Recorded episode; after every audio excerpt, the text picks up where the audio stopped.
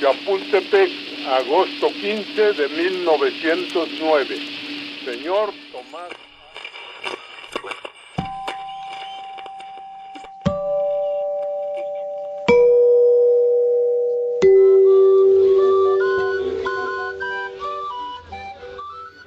Hola, el siguiente podcast surge a partir de una grabación hecha a una transmisión de Facebook Live en la página de México en el Corazón. Soy Abraham Villedas y te invito a que te quedes para encontrarte con la historia, con el arte, con la arquitectura, para encontrarte con México en el corazón.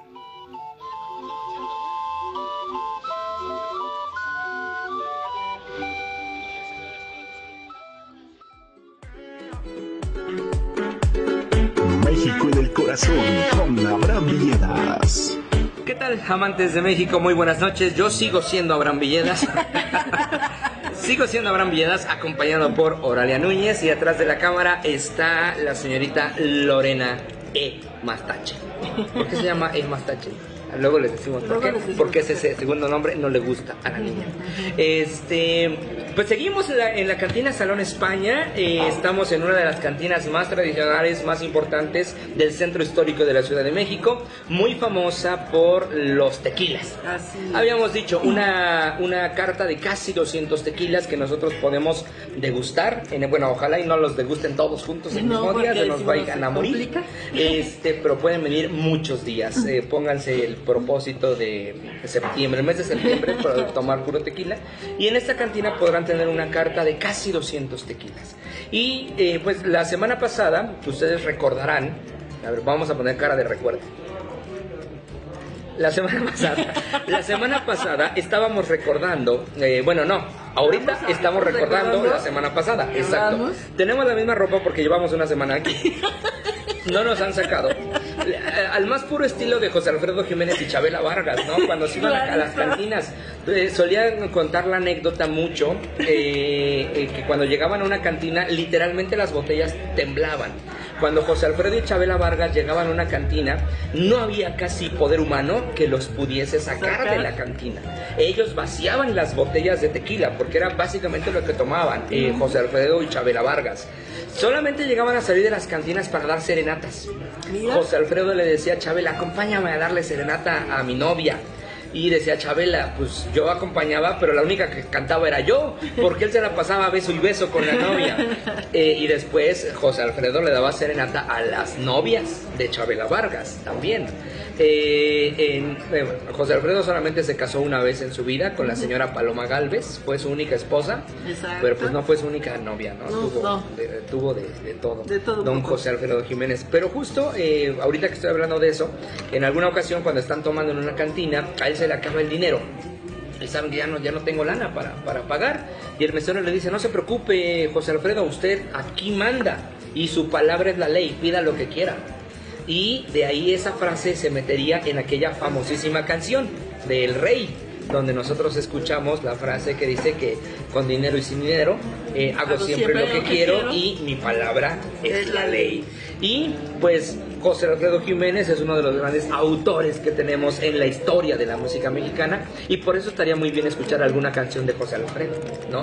Estaría muy bien que alguien así místicamente pusiera alguna música de José Alfredo Jiménez. ¿Será? ¿No va a ser de José Alfredo? ¿Sí? ¿No? ¿Qué es que opinan? Ya ven. Nos vamos a querer para que vean que nada de eso está preparado. O sea, así, salió. Nos estamos robando la canción. Porque la pidieron Pero, este. Fíjense, es un secreto. En alguna ocasión, así como José Alfredo se ponía borracho con Chabela Vargas, también José Alfredo se puso borracho, no le gustaba casi, ¿no? se, muere de cirrosis. José Alfredo se pone una borrachera con Álvaro Carrillo. Y con Álvaro Carrillo le dice, Álvaro Carrillo le dice a José Alfredo, tú compones pura ranchera, no compones otra cosa. Y José Alfredo en medio de la borrachera le dice, bueno, vamos a componer una canción y el que componga la mejor canción gana y el otro paga la cuenta. Álvaro Carrillo acepta y en la mesa de la cantina empiezan a escribir cada quien una canción. Álvaro Carrillo escribiría eh, una canción ranchera, Luz de Luna, mientras que José Alfredo Jiménez escribiría un bolero, Si nos dejan, que es la canción que estamos escuchando de fondo. Y más, no veníamos preparados, pero tenemos anécdotas de todo. Y pues con esto hacemos un pequeño corte. Y los dejamos con nuestras patrocinadoras, que es lo mejor que nos ha pasado en el mundo mundial.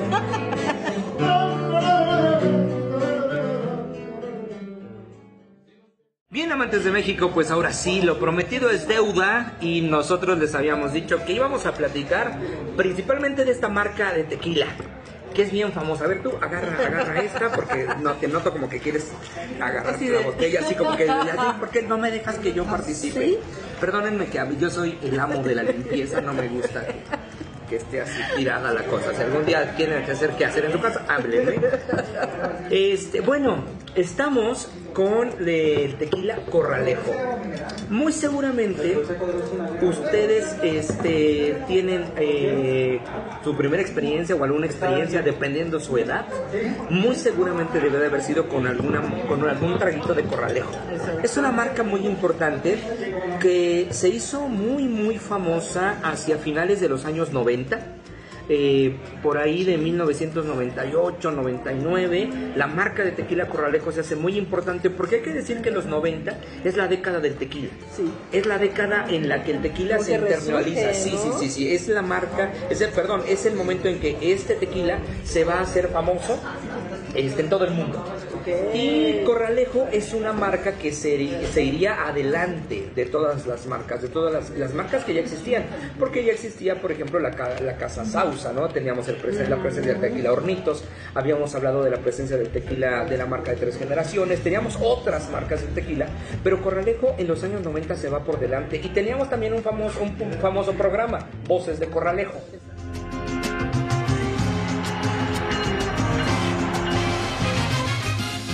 Casa Corralejo y AN Producciones presenta Voces de Corralejo.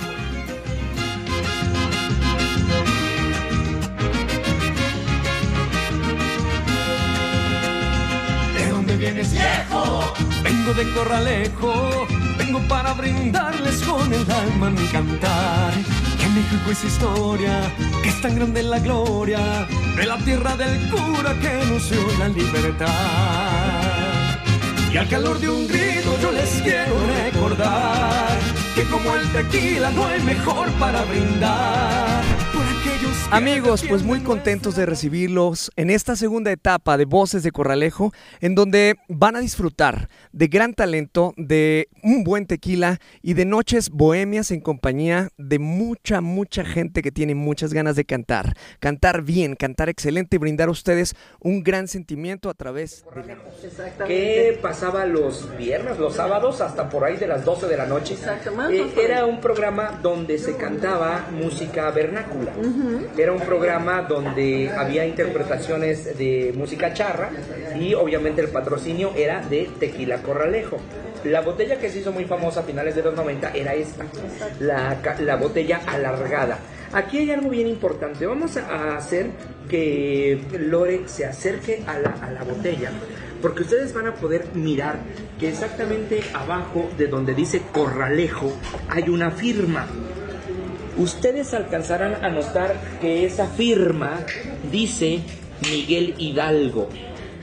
Esa es la firma del que ustedes conocen como el padre de la patria. Ah, caray. Don Miguel Hidalgo y Costilla firmando una botella de tequila. ¿Por qué? Porque el tequila corralejo se produce en la hacienda de Pénjamo, que se encuentra en Guanajuato.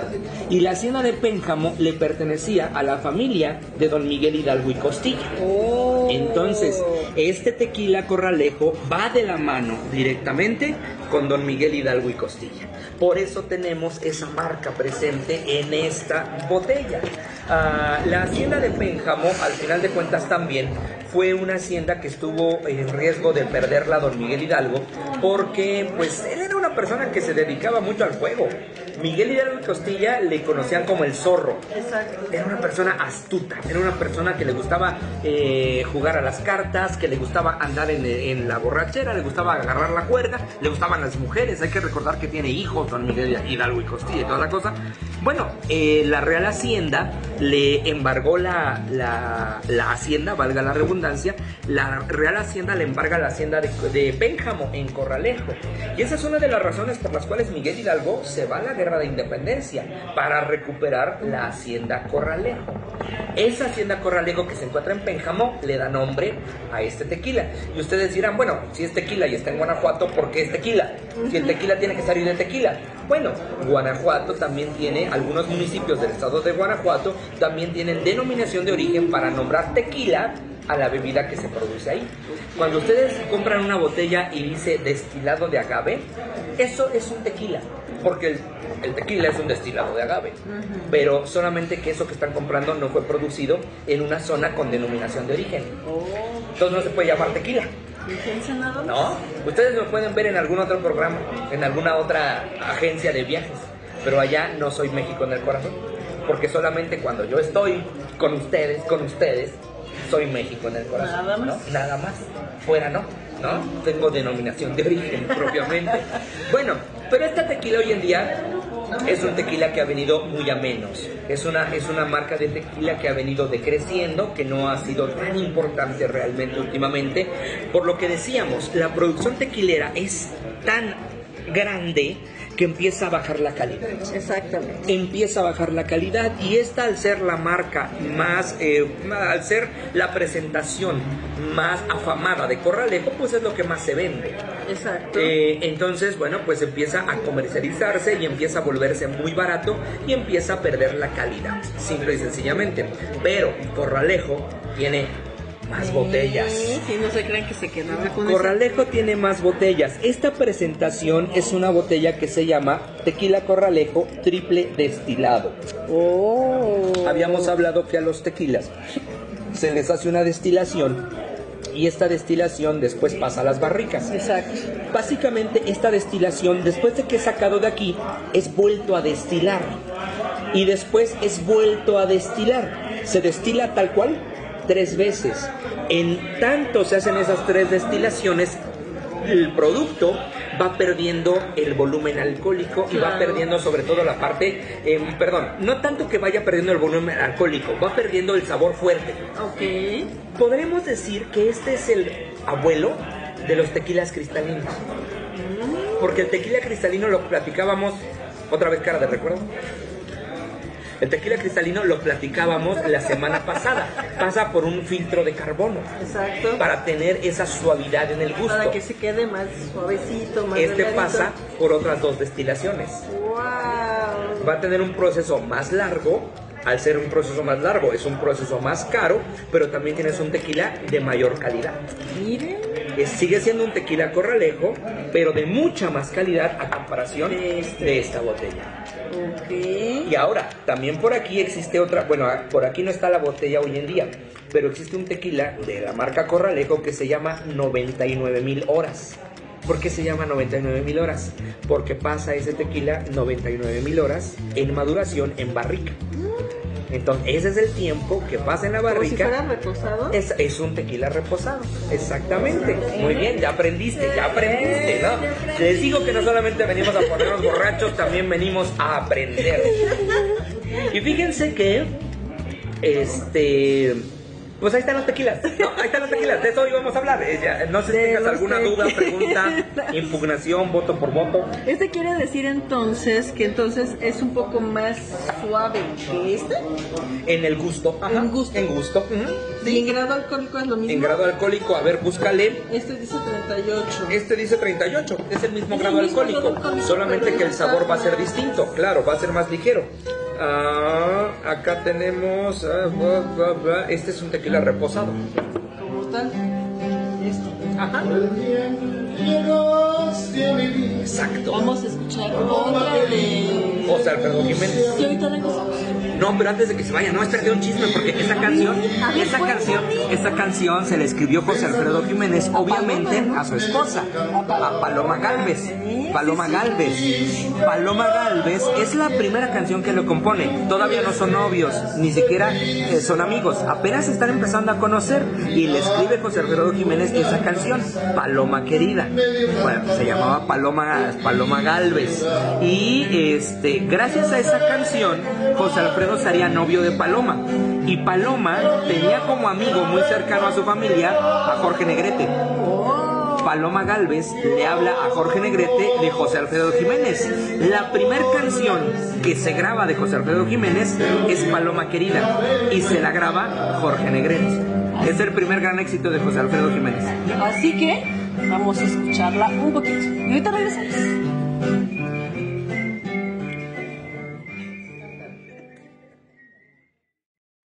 Nosotros seguimos aquí en, pues en este lugar. Ya cada vez estamos más chapeados. Ya cada vez estamos con los ojos más rojos. Más ser por- chiquitos. más chiquitos. Bueno, yo siempre he estado, ¿no? Del mismo tamaño. Desde 1998 tengo el mismo tamaño.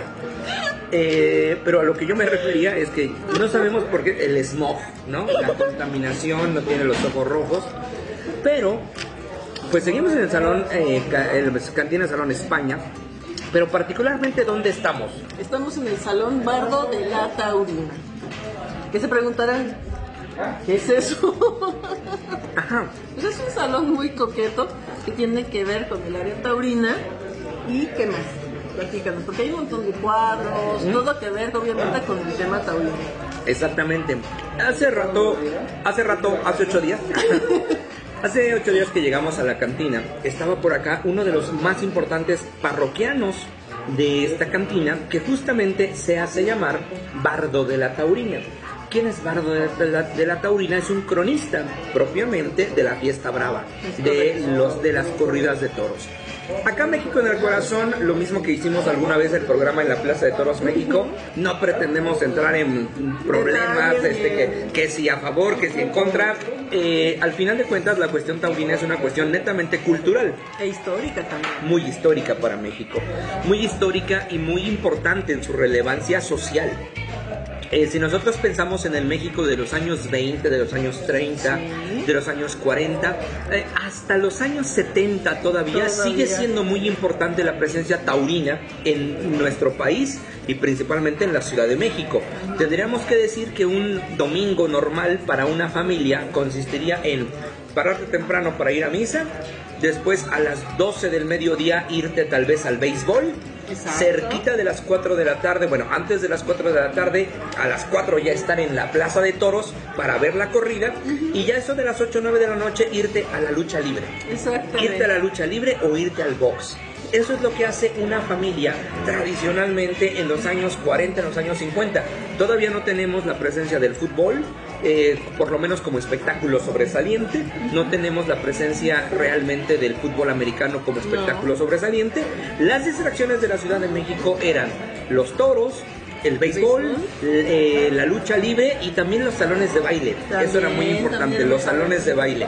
Hoy en día existen todavía, o mejor dicho, eh, subsisten, Sobreviven. eh, sobreviven dos muy importantes salones de baile. El salón de baile Los Ángeles, en la colonia Guerrero, y el salón de baile California, sobre Calzada de Tlalpan, que son dos de los más importantes.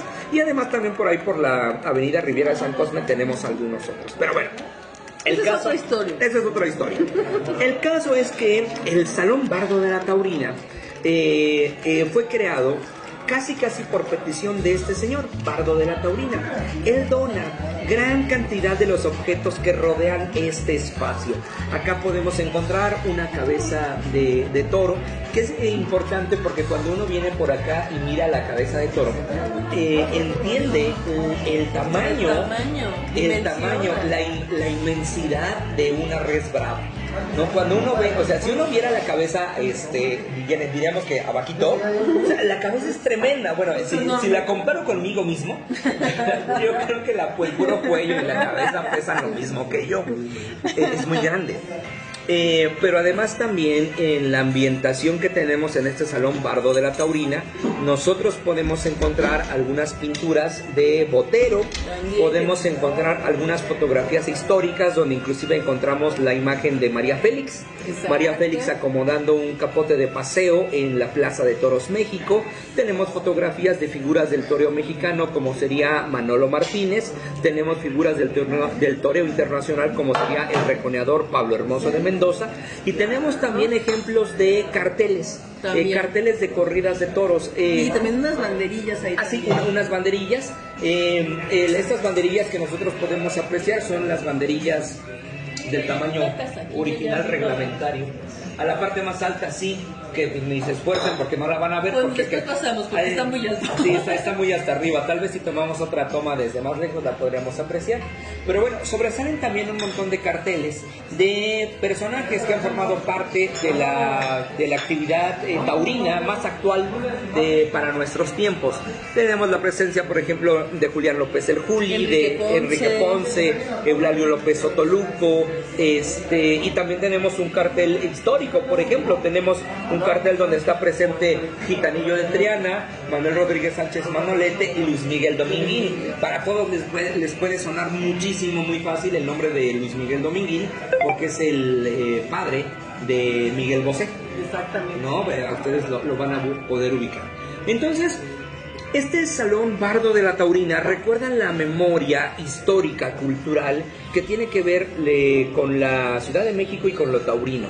Decíamos que era tan importante la tauromaquia para México en los años 40 que inclusive todas las corridas de toros en España, en todas estaban contratados toreros mexicanos. Es ahí cuando los toreros españoles llevan a cabo lo que se conocería como el boicot del miedo. Todos los toreros españoles dicen, nosotros no toreamos si hay un mexicano contratado.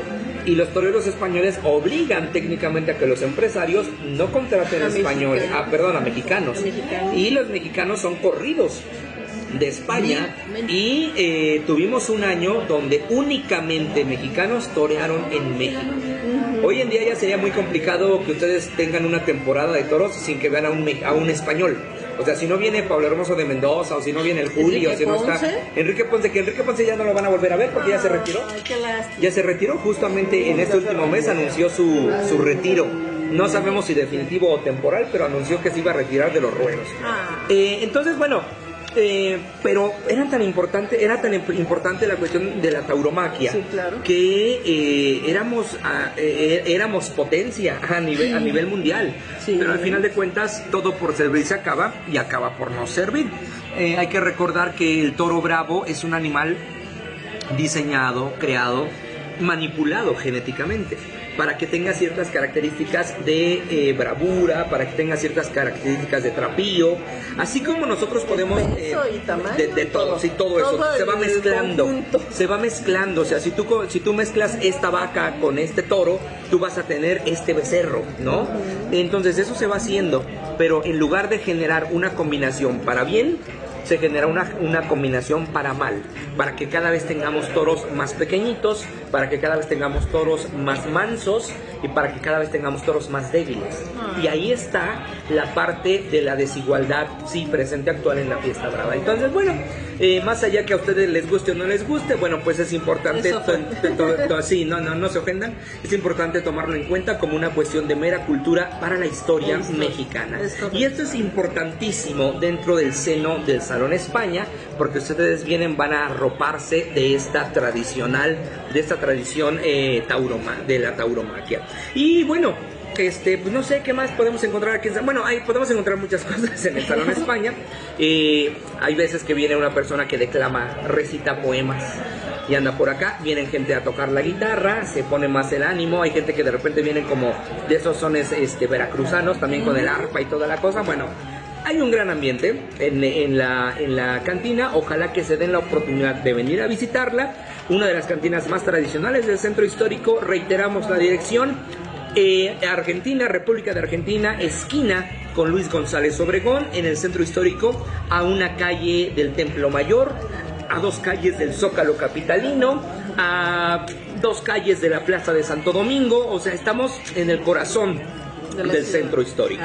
Ustedes pueden venir con toda la confianza, trato de primera, de primera categoría, comida este, deliciosa, sabrosa, tragos perfectamente fríos, bien preparados, bien servidos y hasta y también ah, accesibles a los bolsillos. También. También, también económico. Entonces, pues vengan a visitar la cantina Salón España. Nosotros agradecemos muchísimo. Sí, sí agradecemos y ya nos vamos, ¿verdad? Sí. ya nos están sacando aquí. Ya, ya, ya, Ya, ya- sí, ya ya- tenemos una semana. ya no queremos como pagar la cuenta. Este, nosotros agradecemos muchísimo a Martín, que es quien nos abrió las puertas de la cantina Salón España. Él es el encargado del espacio junto con su hermano, Martín y Ricardo Asensio. Les agradecemos muchísimo que nos hayan recibido en este lugar. Agradecemos al equipo de meseros, principalmente a Israel, que fue quien nos estuvo atendiendo eh, también y que fue quien nos atendió pues la reservación del día de hoy. Entonces, pues yo agradezco también a Oralia por estar aquí, gracias. por estar aquí presente y también agradezco a Lore. A ver, Lore, préstame tu teléfono. Pues Sí, tienes que salir, sí, sí. ¿cómo, ¿cómo diablos va? Agárrale de los pelos, si no de los cabellos. Vas. Es- a ver, ahí voy. Es- perdonen si meto el dedo, pero a ver, para acá, miren, para acá, para acá, para acá. Miren, ahí está, ahí está. Ay, va, ahí está, ahí está. Esa que está ahí es Lorena. La de, ahora sí que esa de verde es Lorena Mastache, que ha estado grabando, lleva dos semanas con las manos aquí, las tiene, tiene las manos ya como tiranosaurio Rex, to- totalmente así, como el dragoncito ese de su, de su playera. A ver, enséñanos tu playera, miren, ahí está. eh, así, O sea, así tiene las tiene manos. las manos, exactamente, así tiene las manos. Y bueno, ella ha estado tome y tome pura naranjada. Ya está, se le subió con los puros que se está tomando. Esa es la otra parte del salón. Bueno, que ustedes ya lo han visto, pero ahora yo estoy acá de camarógrafo. El testimonio de la lente. Bueno, pues ahí está. Este. Lore, mándanos un saludo, por favor. Hola. Eh, Saludos un- a un saludo los que nos para- ven en México en el corazón. Muy bien, ella es una de nuestros patrocinadores y ella es otra de nuestras patrocinadoras del programa. ¿Cómo se llama su programa?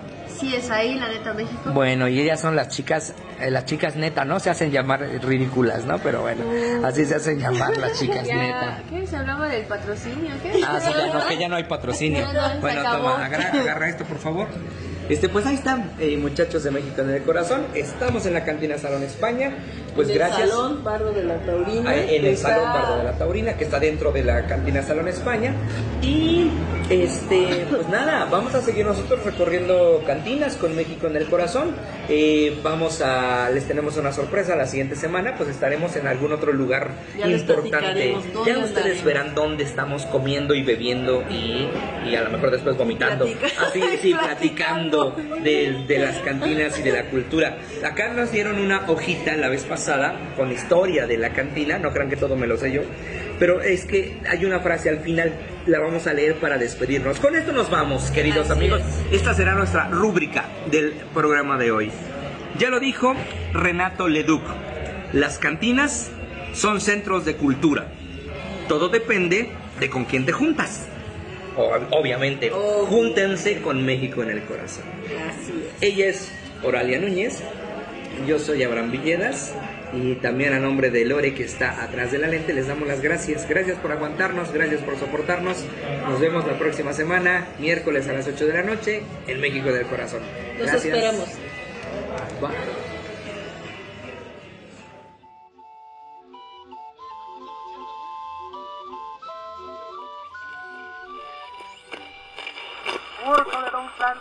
La noche del 18 de julio de 1911, en el Palacio Municipal, en la ciudad de Puebla. Soldados de la República, me dirijo a todos, a los que formaron... Música ligada a su recuerdo.